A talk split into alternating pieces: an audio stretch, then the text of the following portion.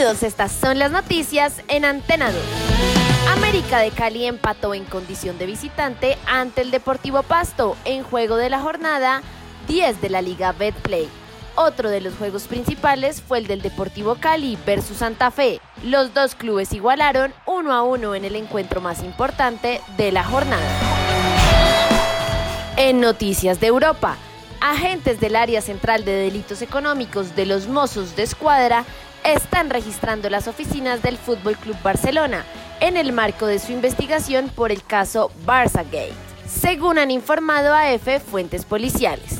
En el caso Barça Gate se investiga si una empresa contratada por el club azulgrana llevó a cabo una campaña de desprestigio en las redes sociales de jugadores y entidades contrarias a la directiva del expresidente Joseph María Bartemou.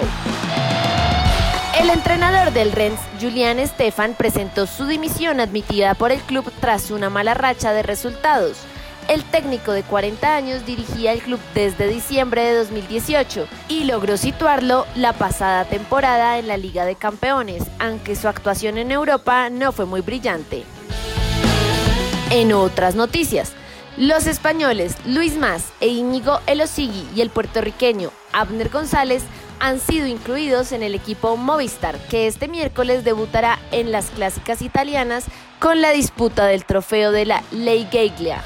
Para esta prueba que abre el calendario italiano, la formación española propone un equipo formado por los tres ya mencionados, adicionalmente David Villela, Gabriel Kulay, Uri Holman y Matías Norzagar. Recuerde que el autocuidado es clave, siga las indicaciones de las autoridades de salud. Para más información visite www.antena2.com y en redes sociales www.facebook.com slash antena2colombia slash.